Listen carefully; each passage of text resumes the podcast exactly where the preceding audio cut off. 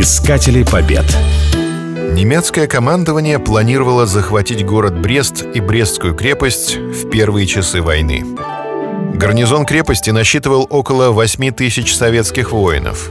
Утром 22 июня 1941 года большинство подразделений находилось в полевых лагерях, на полигонах и строительстве укрепрайона. Уже к 9 часам утра Брестская крепость была окружена 45-й пехотной дивизией вермахта, около 17 тысяч солдат и офицеров, а также двумя танковыми дивизиями Гудериана. Крепостные укрепления подверглись массированным бомбардировкам с воздуха и артиллерийскому обстрелу.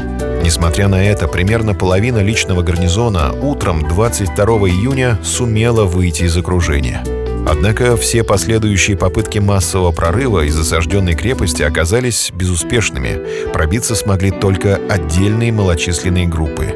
Оставшиеся части гарнизона продолжали сражаться с необыкновенной стойкостью и упорством.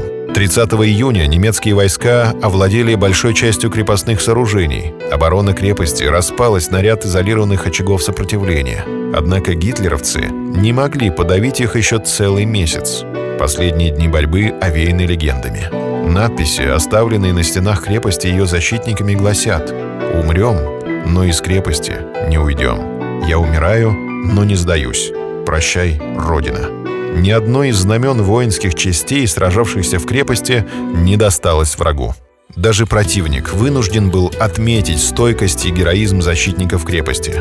В июле командир 45-й немецкой пехотной дивизии генерал Шлипер в донесении о занятии Брест-Литовска сообщал «Русские в Брест-Литовске боролись исключительно упорно и настойчиво. Они показали превосходную выучку пехоты и доказали замечательную волю к сопротивлению. Защитники Брестской крепости – русские, украинцы, белорусы, грузины, татары, чуваши, армяне и казахи – воины более чем 30 национальностей, до конца выполнили свой долг перед Родиной, совершив один из величайших подвигов в истории Великой Отечественной войны. Искатели побед.